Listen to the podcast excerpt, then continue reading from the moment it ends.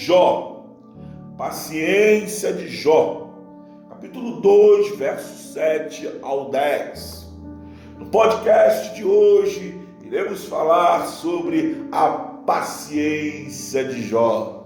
Quantos não estão cansados de ouvir aquela famosa frase: Eu preciso da paciência de Jó, não estou aguentando mais.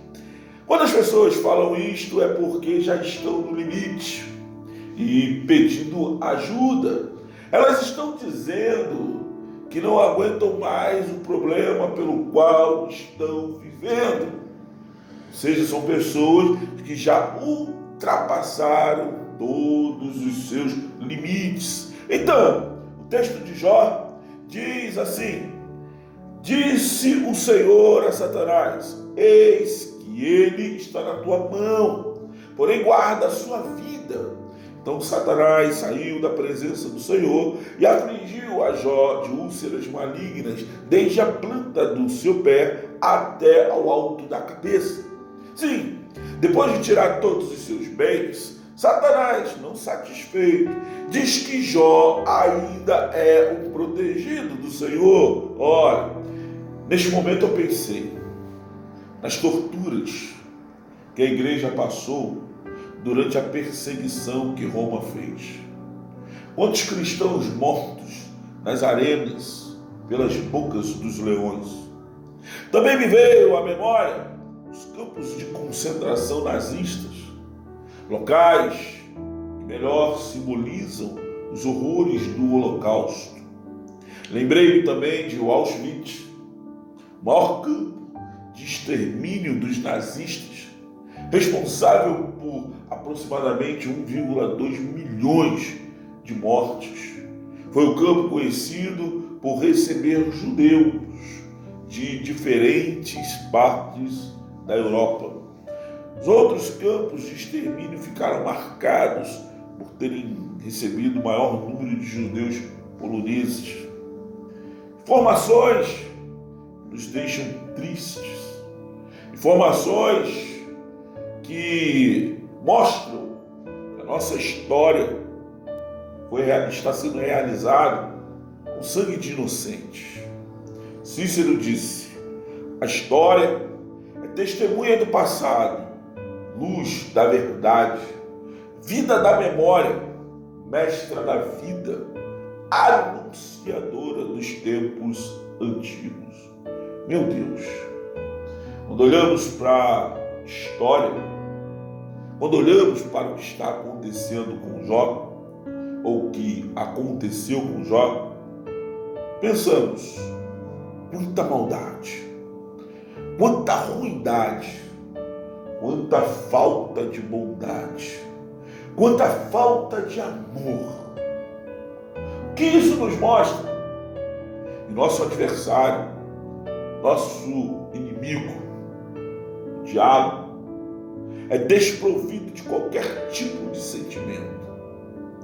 Nos campos de concentração morreram velhos, adultos, jovens, adolescentes, crianças e bebês.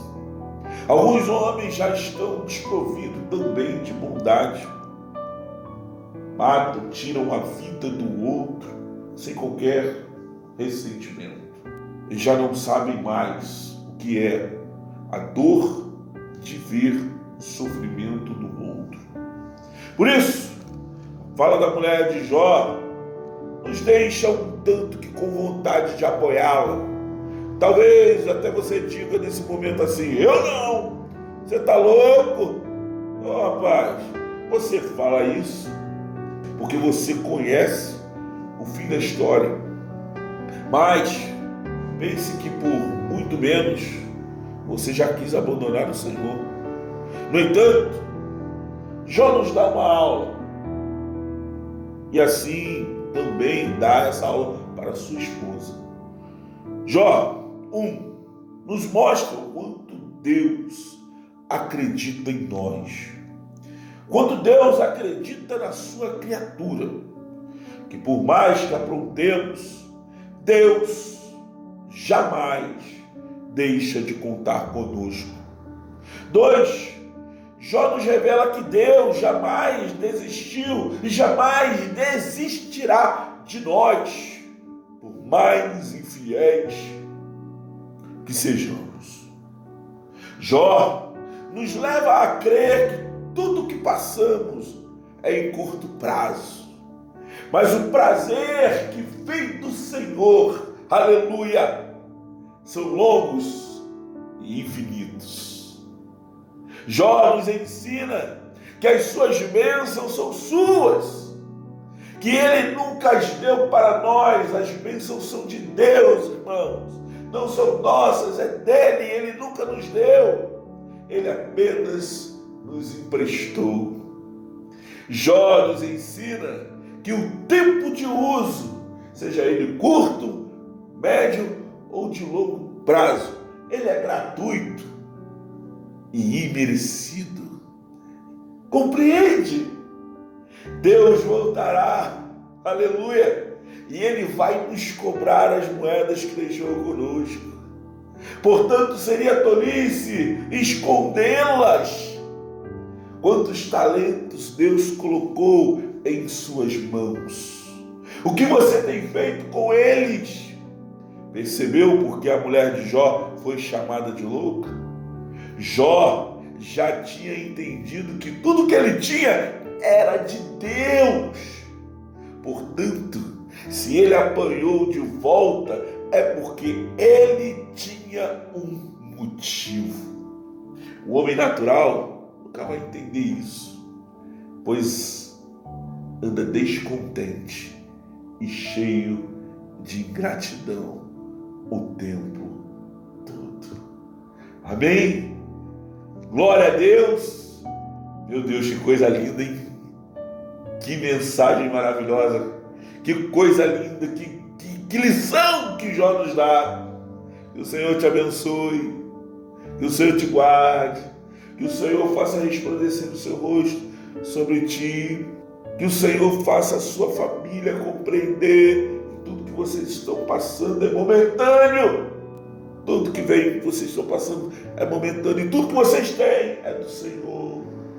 É emprestado. Entendam, faça a sua família entender isso. Em nome de Jesus.